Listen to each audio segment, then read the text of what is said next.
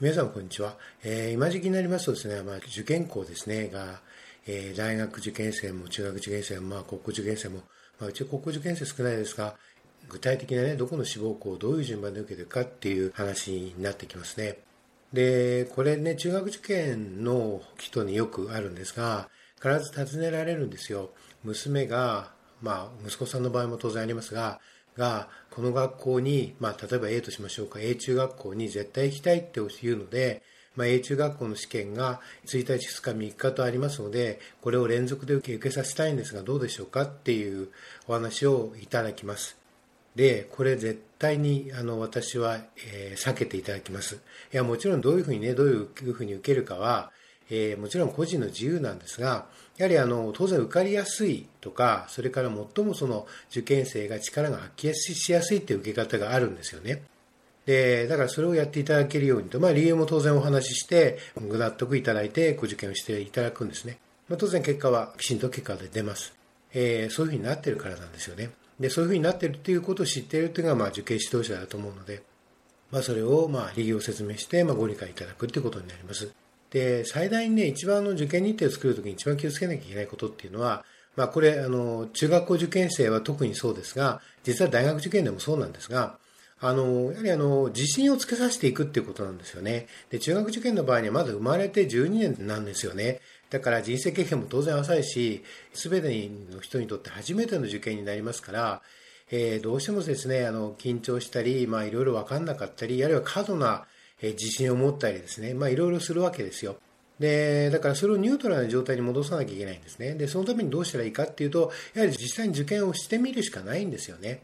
で、そのためにいろんな組み立てをしていきます。まあこれね、詳細は実は企業秘密もあって、あるいはまた個人によってあまりにも違うので、ここぐらいまでしかお話できないんですけれども、とにかくあの、大人は子供だっていうことを忘れがちなんですね。えー、ですんで、やはり子供を受けるっていうことで、その配慮をしてですね、力ができるだけ発揮できるような、そういう、まあ、受験日程を組んであげるっていうことが大事です。まあ、一つ、あの、大事なことは、えー、受験によって自信ですね。自信をつけさせていくっていうことですね。えー、自信をつけさせながら、えー、受験させていくっていうことをですね。そうすると力が発揮できるようになります。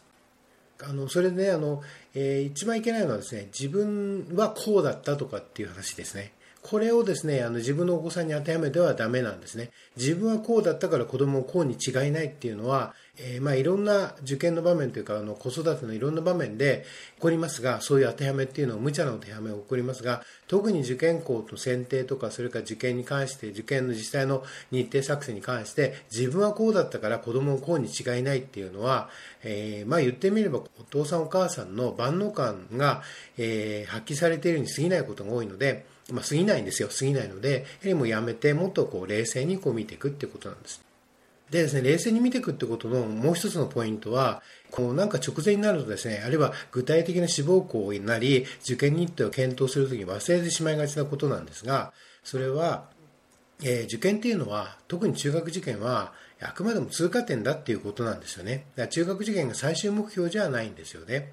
えー、例えばの大学の有名大学の付属校を受ける子であっても、それは変わらないんですよね。つまり長期的にどういうふうにその子のキャリアを作っていくかっていう時に、やはりあの、そこの、その中の一つとして、一通過点としてあれば、えー、一つのマイルストーンとして、その中学受験を考えるっていうことなんですよね。だからあくまでも一つの一里塚なので、一里塚ですからそれをじゃあどういうふうに持っていくかっていうところですね。一里塚を経て、じゃあその後どうするかっていう実はその戦略がないと、一里塚で終わってしまってはそれで終わりまくわけですね。京都まで行こうとして、品川で終わってしまう、品川で泊まることに全部をかけてしまってはダメなわけですね。それが全てじゃダメですね。品川からずっと、え、行く、その旅を考えなきゃいけませんね。